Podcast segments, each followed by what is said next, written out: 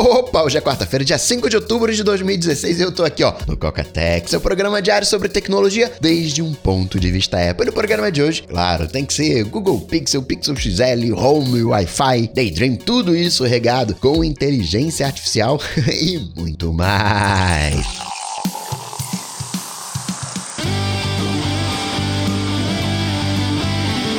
Dicas, produtividade, tecnologia, opinião, comportamento, notícias. Cocatec. Cocatec. Cocatec, a sua dose diária de tecnologia. Apresentação Gustavo Faria. Vocês me zoaram porque ontem eu falei setembro, né? é que outubro é um mês novo, né? Tem que me acostumar. Eu vejo a data, eu coloco a data na barra de menus do Mac, exatamente na hora que eu tô gravando, eu olho para ver qual é a data e vejo a hora, preciso da hora também para saber se eu tô gravando no dia, se eu tô gravando no próximo dia, para falar a data certinho, mas eu não coloco garoteio aí. Tem também ah, o dia da semana para saber se é quarta, para me orientar, mas eu não coloco o mês, tem que colocar o mês agora também. Tudo para vocês não me zoarem. E deixa eu agradecer, claro, aqueles que pagam uma Coca pro Coca lá no coca.tech barra patrão, como faz o Cláudio Silva, o Fábio Povo, Luiz Moto, Rosenclever Gazoni, o Alex Oliveira, o José Gilberto Júnior, o Vinícius Kern, o Eduardo Massudo, o Tomás Botelho, o Emerson Nogueira, o Thiago Souza, o Elvis, o Rodrigão Meira, o Leonardo Azevedo e o Luiz Antônio Balduino Júnior. Obrigado, Cocas. Notícias. Notícias. Cocatec. Essa terça-feira aconteceu uma coisa que não acontecia há muito tempo. Todo mundo pela manhã desmarcou os compromissos, fiquei com uma manhã livre. Deu até vontade de ir pra praia.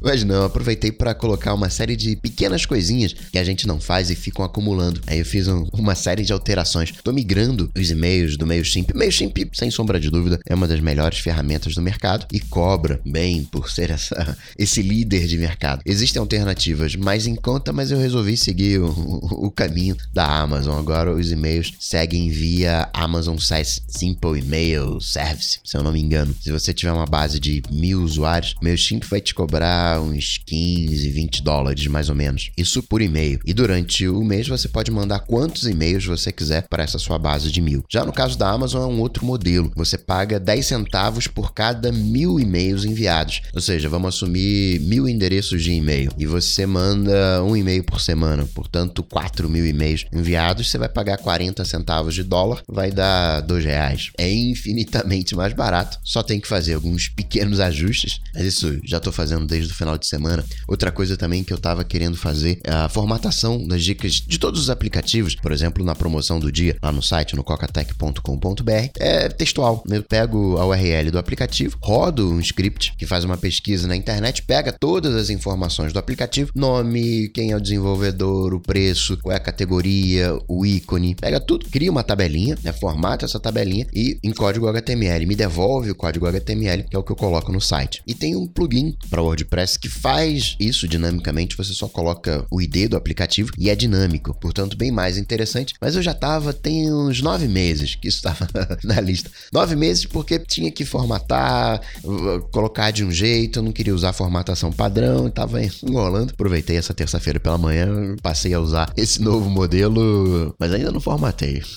Faz nove meses para formatação. Aos pouquinhos vai, aos pouquinhos vai. Hoje, quarta-feira que você tá escutando esse cast, cinco anos da morte de Jobs. Você pode não gostar ou gostar de Apple, acho que não se trata disso. No final das contas, a gente é muito parcial. Eu tive mais uma prova dessa parcialidade. No final de semana, eu tava vendo uma entrevista do prefeito de São Paulo agora, futuro prefeito, o João Dória, e ele é questionado sobre Lula. Ele diz que o Lula são três coisas: é covarde, é, é ladrão, eu acho que é ladrão, e mentiroso, alguma coisa assim. E mó galera comemorando. E eu achei é, bastante ofensivo. Talvez até case com o momento. O PT perdeu muitas prefeituras, mas não é esse o ponto. O ponto é que essa mesma galera que tava urrando com as agressões do Dória ao Lula são as mesmas que quando esse tipo de agressão saem da boca de um esquerdista que dizem, pô, olha lá, olha o que, que esse cara tá falando. Acham um absurdo. Como a gente é parcial, como algo quando vem vem de alguém que a gente não tem uma empatia, de alguém que a gente não concorda, a gente né, critica, mas quando é de alguém que a gente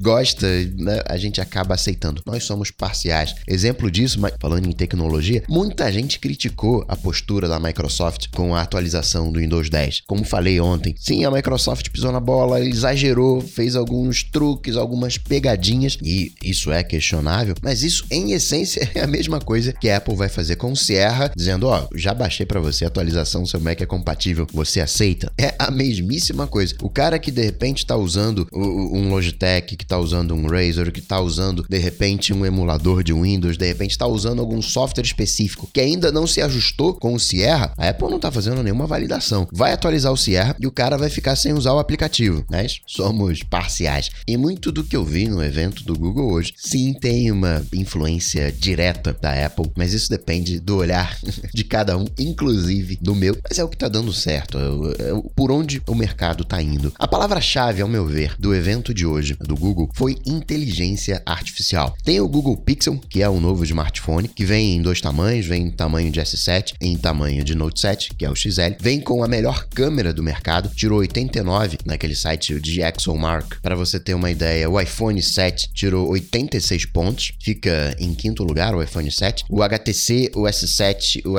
Xperia X Performance tiraram 88. Eu não tenho olho para avaliar a qualidade da foto, chegar nessa diferenciação. Fico com a palavra de quem entende. Tecnicamente falando, é uma câmera com 16 megapixels, mas cada pixel, cada pontinho desse tem um tamanho maior. Isso significa que mais luz é captada, gerando uma foto com melhor qualidade. O resto é um smartphone como outro qualquer, condizente com o mercado, tem um super processador, RAM bacana, tem leitor de impressão digital na traseira, mas o barato mesmo do Pixel é a inteligência artificial, é o Google Assistant. É o momento que a gente está vivendo, né? E o Google está aproveitando muito bem isso. A, a Siri né, da Apple não chega nem perto. A Cortana, em algumas coisas, talvez até supere o Google, mas é a, a excelência do Google, é onde ele reina. O Google quer que você converse com o seu smartphone, não só com o smartphone, também com o Google Home. Vou falar do Google Home já já. Mas essa foi a sacada do Google, trazer esse, esse conhecimento para dentro do Pixel. Por hora, só vai estar disponível no Pixel, o Google Assistant.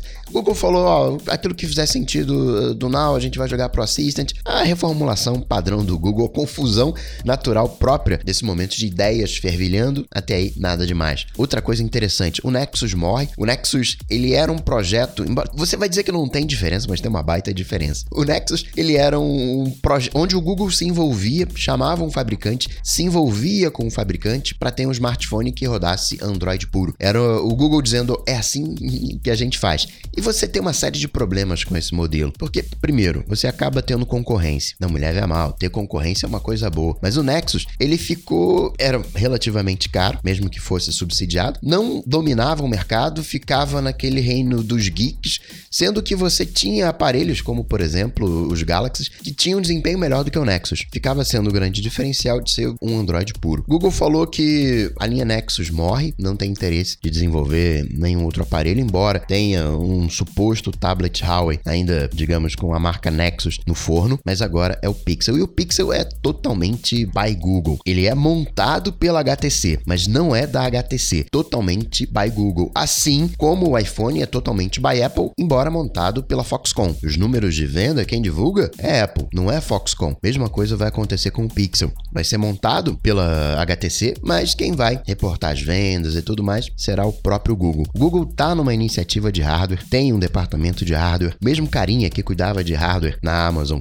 foi pro Google, tá liderando o projeto do Pixel. Vamos ver se agora o hardware do Google deslanche. A única coisa que eu acho de sucesso do Google em termos de hardware é o Chromecast. Talvez até as iniciativas que a gente viu no passado do Google fossem protótipos do que a gente viu hoje. O Nexus Q, quem lembra do Nexus Q? Era bacana demais a proposta, mas não colou. Google Home, ele é um assistente pessoal que fica sempre ouvindo aquilo que você fala. Ainda não interfere na conversa, mas já já ele pode interferir. E é um assistente que tá ali para te ajudar, você pode falar para ele tocar uma música. E o bacana é que ele pode tocar uma música do YouTube, por exemplo. Você pode bypassar o Spotify e tudo mais. Tem algumas coisas ali. É um Amazon Echo, no final das contas. E é Google, ou seja, esse dispositivo Google Home, ele tem acesso à sua geolocalização porque tá no Android. Então ele cruza tudo, sabe? Onde é que é a sua casa, onde é que é o seu trabalho, quando que você vai viajar. Essa é a excelência do Google. Tem uma série muito bacana, uh, estreou esse final de semana na HBO, que é Westworld. É uma série baseada num filme de 73, caso você não tenha visto esse filme, vale a pena, porque ele mostra. É um parque de diversão no, no filme. São três parques temáticos, você tem três histórias. Na série, pelo menos por hora, o, o, o tema é o Velho Oeste,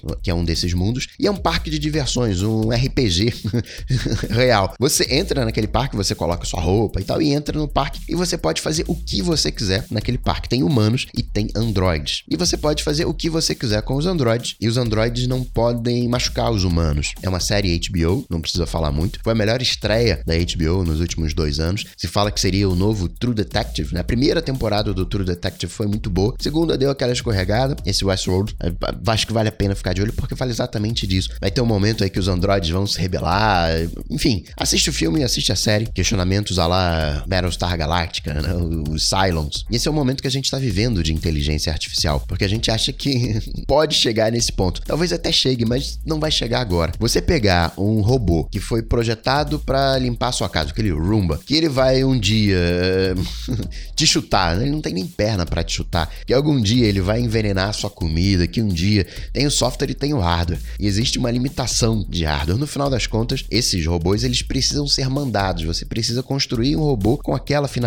Você faz um robô para né, esse Roomba nunca vai jogar xadrez. Você faz um, um robô, uma inteligência artificial para jogar xadrez, até ok, faz a movimentação, pode até ter um hardware para jogar xadrez, mas ele é especializado em jogar xadrez. Ele não vai conseguir fazer comida, ele não vai conseguir te enforcar, nem nada disso. Claro que esse é o primeiro momento que você vai combinando as coisas. Por exemplo, agora a gente tá nessa coisa de carro autônomo. Por que não uma cadeira autônoma, né? Uma cadeira de rodas autônoma. Já tem gente pensando nisso. Os carros autônomos em si, eles sabem navegar, sabem entender mapas, até conseguem identificar uma placa ou outra. Placas de trânsito. Talvez no futuro até não precise mais placa de trânsito, porque tudo pode estar no mapa. Uh, o governo pode colocar essa informação no mapa, os carros são autônomos, vão ter aquela atualização, pronto, tá resolvido. Olha como a coisa vai num crescente. Você acaba tendo um errinho uh, no número. Às vezes, o número da casa, o número da onde você vai, da loja que você vai, tá errado. O mapa te coloca um pouquinho mais à frente, um pouquinho mais atrás. Um carro autônomo, de repente, pode ter uma câmera, sabe qual é o nome do lugar onde você vai, pode identificar, oh não, mais um pouquinho à frente. Tem muita coisa que você pode fazer. Você pode dar mais inteligência para esse carro, mas por isso que tem a iniciativa no Facebook, iniciativa uh, do Facebook para desmistificar a inteligência artificial, porque esse carro, né, a tecnologia que tá nesse carro não vai ser responsável por entrar dentro da sua casa e lavar sua louça. A inteligência artificial é algo extremamente especializado, pelo menos no momento que a gente está vivendo hoje. Então vale a pena você assistir a série. Tem questionamentos bacanas demais no Westworld. Vocês não gostam quando eu falo de política, mas é que eu vejo política como algo comportamental. A gente tá num momento e a gente ainda não sacou isso, a gente ainda não percebeu que eu faço as coisas que eu quero na hora que eu quero, como eu quero. A internet deu isso pra gente. Você que tá me ouvindo aí tem mais de 30 anos, você sabe o que é enciclopédia. Você sabe o que é marcar um trabalho em grupo numa biblioteca. Hoje isso é algo inconcebível. E esse fazer a hora que a gente quer acaba se refletindo na política porque a gente quer cada vez menos interferência do Estado. Não, não, Coca, peraí, eu, eu quero interferência do Estado sim. Não, não, você acha que quer, mas você não quer. Talvez em alguma área você queira, mas você não quer que o Estado tenha acesso aos seus e-mails, você não quer que o acesso fique de olho nas suas comunicações. A gente está num momento curioso onde a gente está enfrentando o governo, onde a gente fica do lado das empresas contra o governo numa questão de privacidade. Esse Google o Pixel, o cara tá levantando todas as suas informações. é o Google sendo o Google. Vai um governo fazer isso. Você vai reclamar demais. Yahoo, galera tá dando cascudo em cima do Yahoo, porque o Yahoo ele criou uma porta, um backdoor para a NSA acessar os e-mails. Você, pela lei, o Yahoo tem que fornecer o conteúdo. Isso aí não, não tem papo, não tem conversa. Só que pela lei, o governo pede a informação e o Yahoo tem, sei lá, uma semana para responder. Yahoo criou um backdoor em tempo real. O governo, a NSA, sabia, tinha acesso, sabia o que estava acontecendo no e-mail do Yahoo. Estão dando trocentos cascudos em cima do Yahoo. Um detalhe que o pessoal ainda não contou é que descobriram esse backdoor e muita gente estava explorando essa falha. Lembra lá nos anos 90 no Windows que tinha o back orifice? Pois é, aquilo era um backdoor oficial criado a pedido do governo que caiu na boca do povo e todo mundo saiu usando. É muito difícil fazer algo seguro, sim. Por exemplo, no iMessage, o que, que a galera tá reclamando agora do iMessage? Que você, a Apple colocou o preview. Eu mando para você uma URL e o iMessage ele mostra um preview daquela mensagem. Então, imagina o seguinte: se você mandar uma URL do seu site pro meu iMessage, vou receber no iPhone e vou receber no iPad. Ele vai baixar o preview, vai bater no seu servidor e você pode coloca um trackzinho na URL e aí você pode, opa, peraí, quais foram os IPs que baixou? Ah, esse aqui é o IP do Gustavo. Peraí, é o mesmo IP. Então ele tá junto do seu iPad. Vamos assumir que o iPad ele fica em casa, o iPad não sai de casa. Você vai conseguir saber quando uma pessoa tá em casa ou tá na rua. Opa, peraí, esse aqui é o IP do trabalho e, hum, legal. Ah, agora não veio do IP do trabalho, agora ele tá na rua, porque acessou através de 4G, né? Conforme você vai tendo mais benefícios, você fica exposto a mais riscos. Enfim, o Pixel é uma peça by Google dessa inteligência artificial. O Google não é santinho. O Google, quando é governo, ele até dá uma segurada, ele até faz um jogo duro, mas se você for uma universidade e precisar de dados para pesquisa, bater lá na porta do Google, Google, eu sou aqui essa universidade, estou querendo fazer uma pesquisa tal, tal, tal, tal, tal, o Google vai liberar os dados, vai dar aquela anonimizada e tal, mas o Google é sinônimo de Big Data e altamente conectado com a comunidade. Que o governo ele faz um jogo duro, a Apple também faz um jogo duro, mas por exemplo, tem ferramentas eh, by Apple de monitoração em tempo real, são acionadas em casos extremamente específicos. É o Obama bate lá na porta do Timóteo, aí rola. Dá para contar, talvez, nos dedos da mão do Lula a quantidade de vezes que esse sistema foi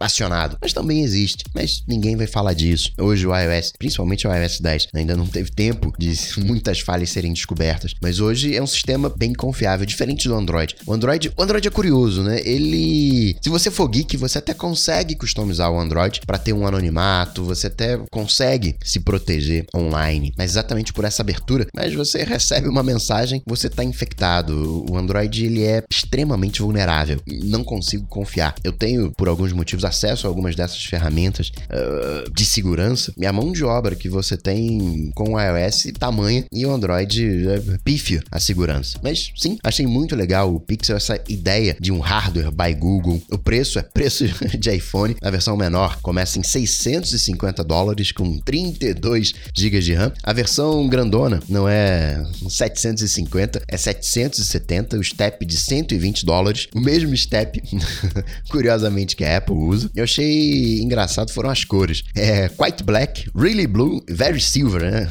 Bem preto, azul de verdade e muito prata. Outra novidade também, como falei, foi o Google Home, que é um alto-falante inteligente, onde tem o Google Assistant com acesso a todas as suas informações. O Google Home já tinha sido anunciado na última Google I.O., preço 130 dólares, chega agora em novembro. Uma coisa legal dele é que você pode ter diversos espalhados pela casa e eles se comunicam, eles se falam de tal maneira que só um vai responder. Se você mandar um OK Google, só um, o mais próximo vai responder. Se você, por exemplo, pegar o seu Apple Watch e colocar o iPhone também do lado do Apple Watch mandar um Hey Siri, os dois vão responder. Ah, sim, o Google Assistant por hora não está aberto a desenvolvedores. O Google vai abrir em dezembro. Em dezembro, os desenvolvedores vão poder, tipo o SiriKit, integração, extensões em aplicativos de terceiros, começa em dezembro. Tem também o Google Wi-Fi, que é um roteador próprio. Você pode espalhar vários pela casa e ampliar a rede. Lembrando que sempre que você amplia sua rede e faz essa ampliação via Wi-Fi, você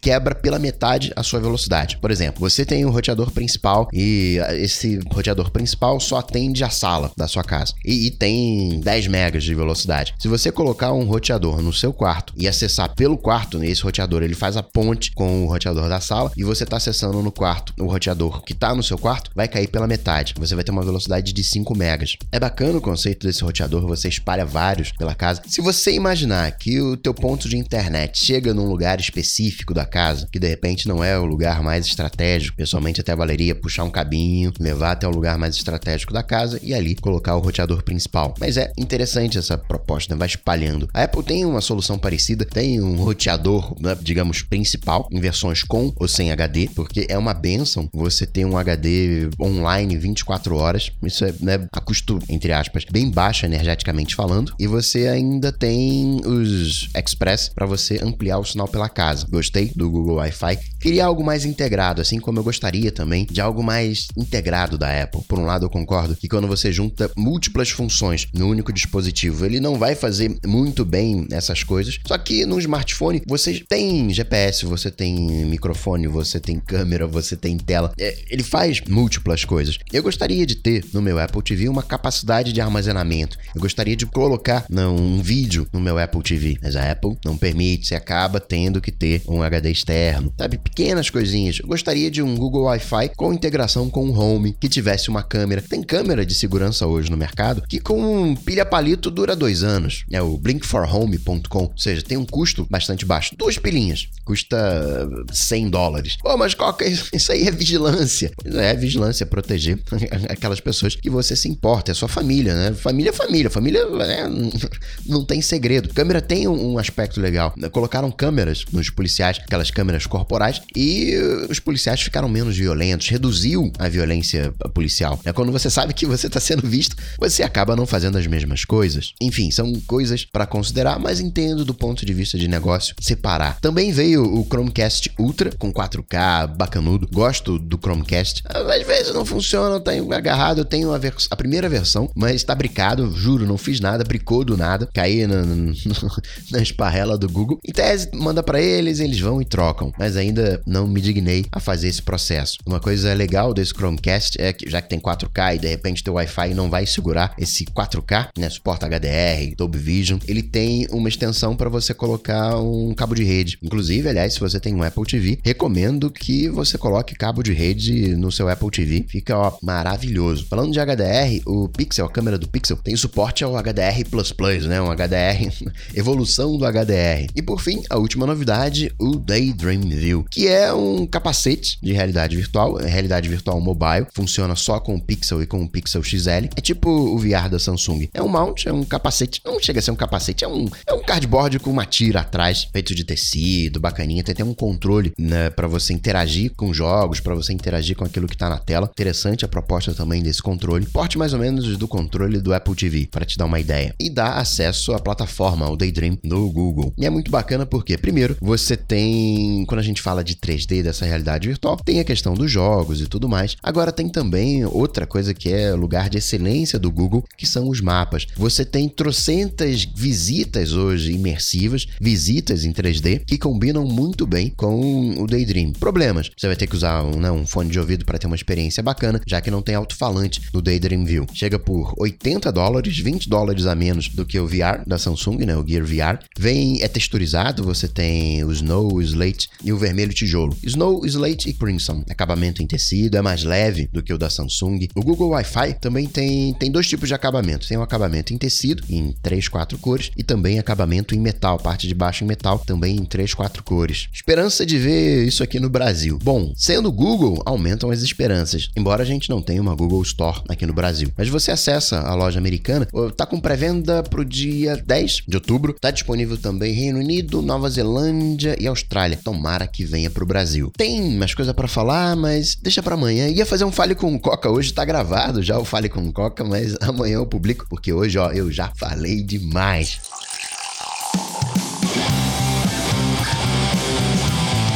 Cocatec está presente em todas as redes sociais: YouTube, Facebook, Twitter, Instagram. Acesse cocatec.com.br. Assine o podcast.